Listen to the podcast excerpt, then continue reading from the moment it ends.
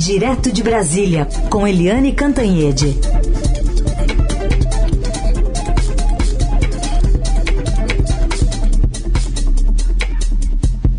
Oi, Eliane, bom dia.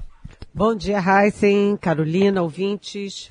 Bom dia, Eliane. Bom, pouco mais aí de um ano sofrendo com a Covid, o Brasil terá o seu quarto ministro da Saúde, novamente um médico. Pois é, uh, e esse anúncio do quarto ministro da Saúde uh, foi no dia que o Brasil completou 279.602 mortos numa pandemia fora de controle, com falta de leitos, falta de oxigênio, falta de tudo. Lá no Rio Grande do Sul já estão criando até espaços especiais para registrar os óbitos né, a, a coisa tá feia, a coisa tá muito feia e isso começou a, a ameaçar a reeleição e a posição e a popularidade do presidente Jair Bolsonaro. Logo, o presidente fez o que sempre faz, buscou um bode expiatório. Olha, gente, nada melhor do que um bode expiatório que seja general e general da ativa do Exército Brasileiro. É um baita, robusto, fortão bode expiatório. E lá se foi o Pazuelo. Só que o Pazuelo sai né? E a crise fica. Agora a gente quer saber, o Brasil quer saber o que que acontece com a condução da pandemia, porque o Marcelo Queiroga, que é o médico cardiologista, presidente da Sociedade Brasileira de Cardiologia, ele é o médico de João Pessoa, ele tem ligações políticas, tem ligações com a família, mas ele não foi escolhido pela, pelo currículo, não foi escolhido pelas suas posições na pandemia, não foi escolhido nada disso. Ele foi escolhido porque ele é amigo do filho mais velho do presidente da República, o senador Flávio Bolsonaro.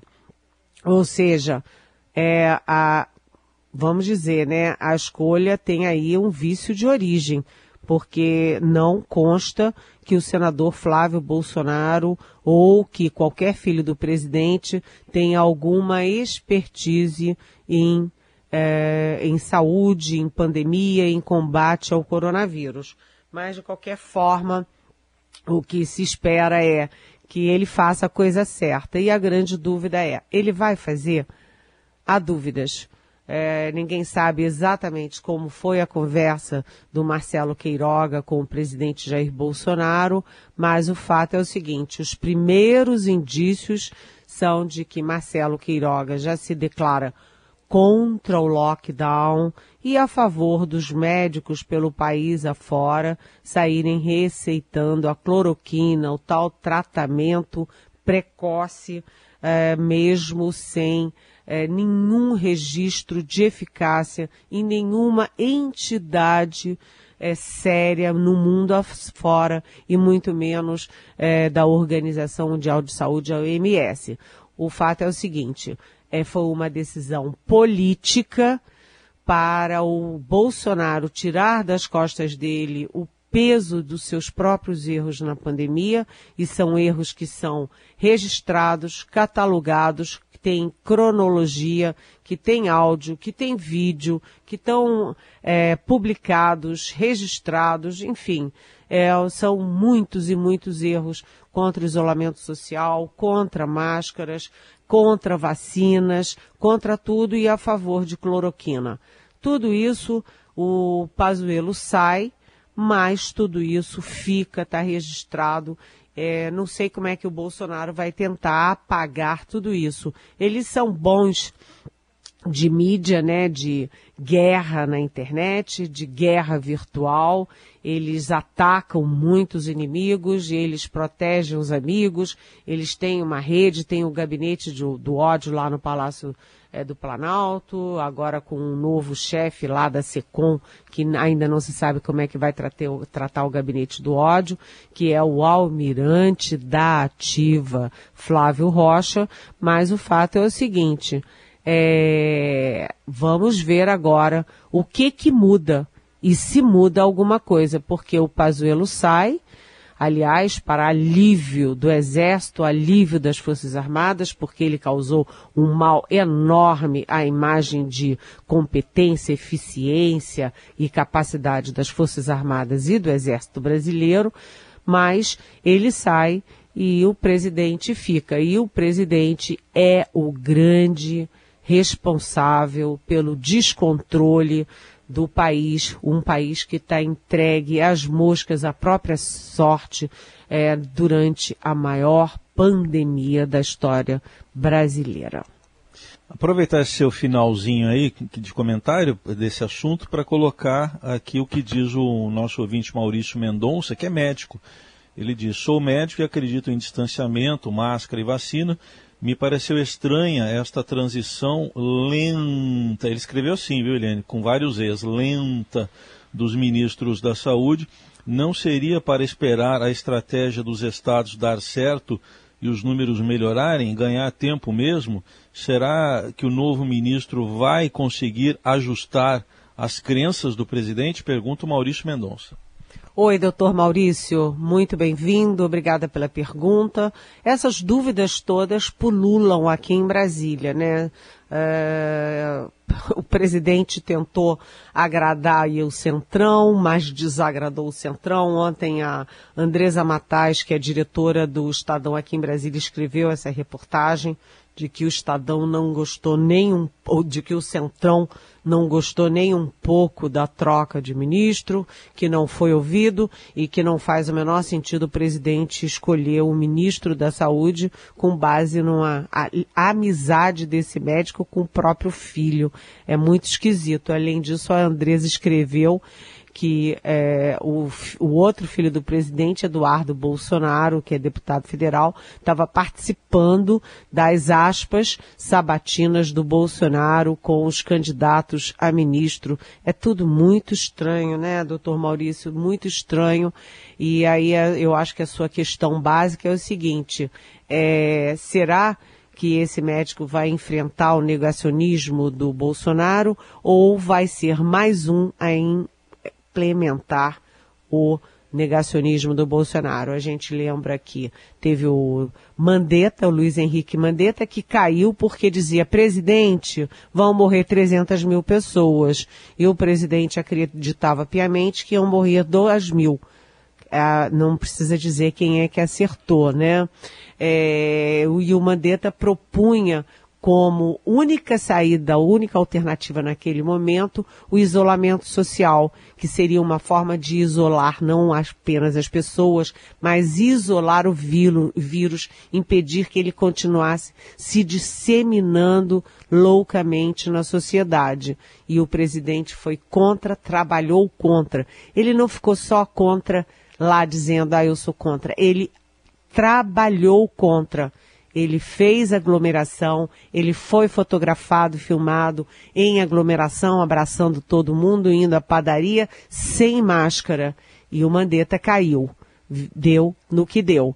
Depois, o presidente também é, acabou é, se desentendendo e acabou, é, acabou, de certa forma, destituindo o segundo é, ministro, que foi o médico Nelson Teich. Por quê? porque o Nelson Teich é um médico respeitado, tem uma biografia para zelar e disse que não ia é, entupir as pessoas de cloroquina porque não tinha nenhuma evidência é, científica de que a cloroquina funciona contra a Covid. Aliás, hoje já há evidências claras, científicas no mundo inteiro, comprovando que ela não é eficaz. Né? E o presidente botou na cabeça que cloroquina faz bem, fez campanha, andava com a caixinha, teve até aquela história com a EMA no, no Alvorada, e uh, o presidente demitiu o ministro e ficou com a cloroquina. É, depois, o Pazuello, ele botou lá o general Pazuello, porque é aquela história, né, doutor Maurício? Um manda, o outro obedece mandou, manda matar, mata, manda se atirar do vigésimo andar, se atira, faz qualquer coisa, porque não há inteligência, não há brio, né, há a decisão de seguir piamente as maluquices, qualquer maluquice que o presidente ou que qualquer chefe mandar, né? E agora, Agora é a dúvida, porque o presidente volta a um médico, mas será que esse médico vai ser um médico com brios, né, como o, o Mandetta e como o Taixe, ou vai ser o médico que vai bater continência, como o general Pazuello? Tudo ainda muito incerto, mas agora tem uma diferença. É que o que está em jogo, doutor Maurício, não é só a vida de milhares e milhares e milhares de brasileiros, nem o sistema de saúde é, em frangalhos. O que está em jogo agora é a sobrevivência política do Bolsonaro e da família Bolsonaro. Vamos ver se isso muda alguma coisa. Outra pergunta aqui da nossa ouvinte Anne Irion. Ela quer saber, depois de favorecer a morte de milhares de pessoas, Bolsonaro chama um médico para assumir o posto do ministro da Saúde. Quem responsabiliza Bolsonaro por tantas mortes? E eu incluo uma pergunta minha, Eliane. O ministro Pazuello, fora do cargo, também pode responder por questões envolvendo a administração né, do Brasil na pandemia? Sim, sim. É, primeiro, respondendo para a Anne. Quem pode responder? Primeiro, o presidente da República, o presidente Jair Bolsonaro, sim. Você já tem aí é, investigações várias sobre os erros da pandemia. E respondendo à sua própria pergunta, Carolina, sim, o ministro Pazuello sai do cargo, mas o cargo não sai dele. Os erros cometidos continuam existindo, sobrevivem a ele. Então você já tem investigações no Ministério Público, investigações da Polícia Federal, investigações do Supremo Tribunal Federal, investigações do Tribunal de Contas da União, o TCU, e ontem essa esse desmando é, essa que eles taxaram de é, atitude criminosa do governo brasileiro na pandemia foi parar também no Conselho de Direitos Humanos da ONU, pela Conecta e pela é, Comissão Armes de Direitos Humanos. Ou seja, há aí uma frente de investigações e uma frente de é, entidades e instituições que querem saber, vem cá, vai ficar por isso mesmo? O presidente trabalhou até contra a máscara. O presidente não fez o dever de casa de negociar as vacinas na hora certa. Se não fosse a Coronavac, hoje a gente não teria vacinação no país. E ele trabalhou contra a Coronavac, impediu o general Pazuello de comprar 46 milhões de doses da Coronavac. Não vou comprar, eu que mando e não vou comprar. Tudo isso está registrado, está catalogado. E a grande pergunta agora, Anne, é se vai ter ou não a CPI, a Comissão Parlamentar de Inquérito, para é, investigar a atuação tanto de Bolsonaro quanto de Pazuello. E a gente sabe que quando cai na instância política, pega fogo. CPI, a gente sabe como começa e não sabe como acaba. Isso está fervilhando no Congresso Nacional. A CPI para investigar Bolsonaro na pandemia. E agora o, pande o Bolsonaro não corre mais solto. Ele agora tem oposição e tem um líder claro de oposição, que é o ex-presidente Lula. Portanto, a situação dele já não é tão confortável. E quanto mais morre gente, quanto mais o sistema colapsa, pior vai ficando a situação do presidente nessa história toda participação de Helene Cantanhede, direto de Brasília. Helene já falou do ministro que sai, do ministro que entra, mas teve uma personagem importantíssima nessa troca, que foi a cardiologista que se recusou a assumir, a cardiologista uh, Ludmila Rajar. Aliás, sobre esse assunto também ouvintes participam. Eu vou encaixar aqui um, um áudio do ouvinte Vanderlei para daí você comentar essa personagem que saiu de cena, mas que deixou muitas dúvidas no ar. Vamos ouvir o que disse o nosso ouvinte. Bom dia, Raíssa, bom dia, Carolina, bom dia, ouvinte Eldorado. Nossa, ouvindo a entrevista dessa doutora, é gravíssimo o que ela fala. Isso é muito mais que motivo para impeachment, vocês não acham? E sabe o que mais me assusta? Vocês não vão gostar do que eu vou falar. É, ouvir vocês, pessoas que eu respeito muito, senão não estaria ouvindo aqui o programa, né? Não é só vocês não, de outros veículos também. Faz a narrativa da coisa assim como se fosse, né? Quando eu via vocês falarem da, de coisas de outros governos, né? vocês falar com, aquele, com aquela força, assim. Agora, ela deu uma entrevista, vocês narraram e, e sabe, ninguém coloca aí um, um, adendo aí, uma dificuldade, né? Uma, nossa, isso, isso é muito grave.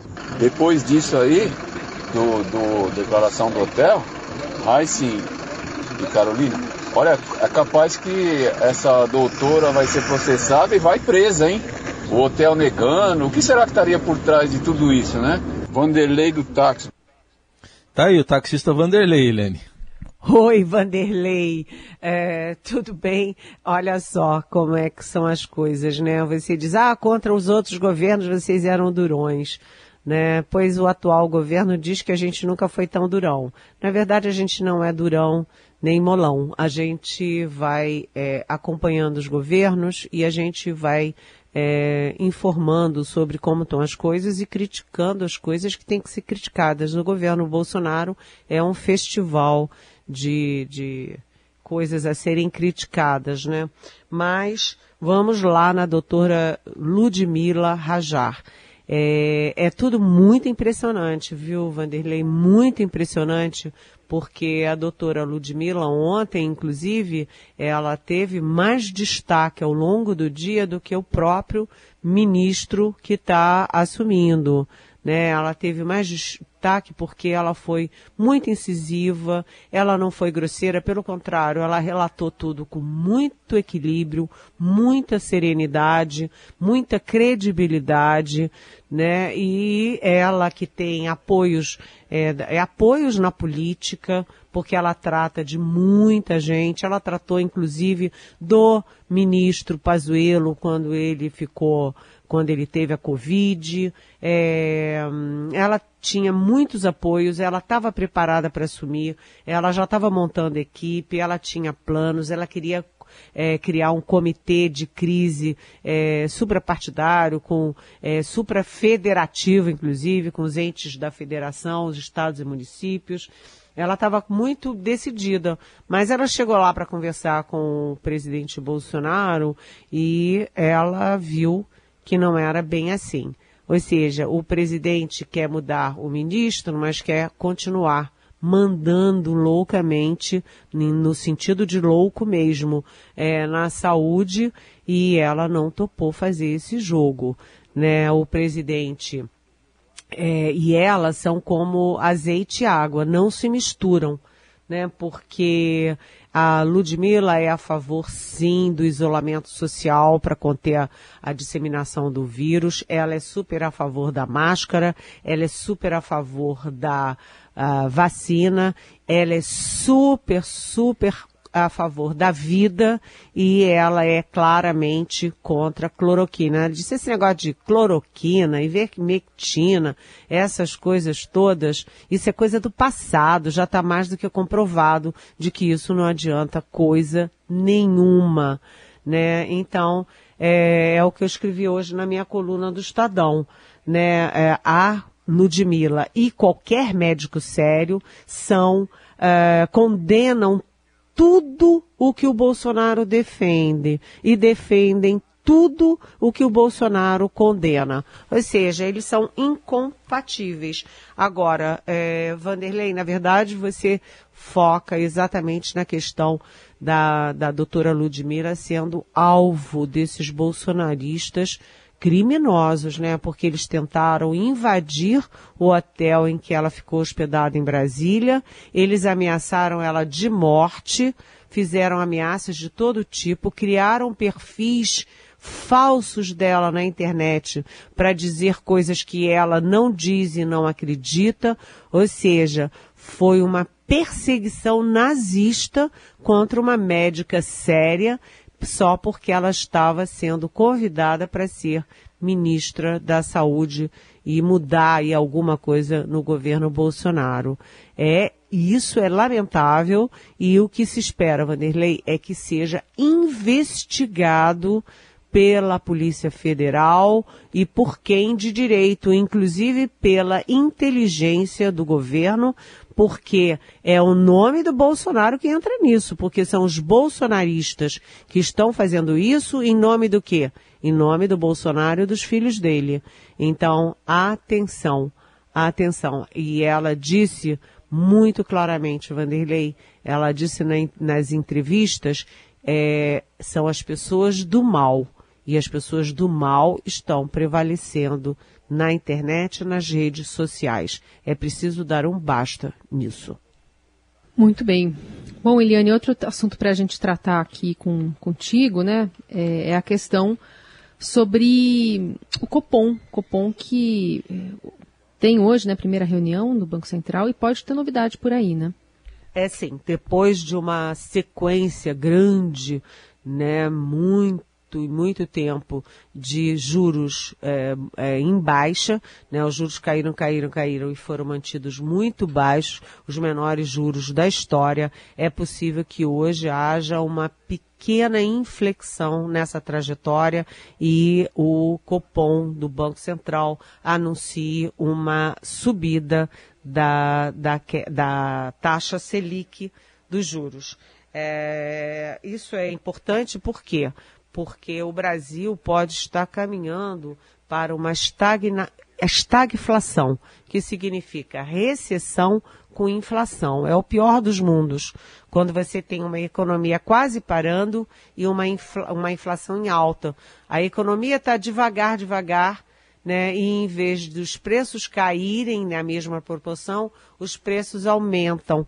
Então você tem um aumento de preços, um aumento de inflação, o Banco Central vai aumentar os juros para tentar conter a inflação.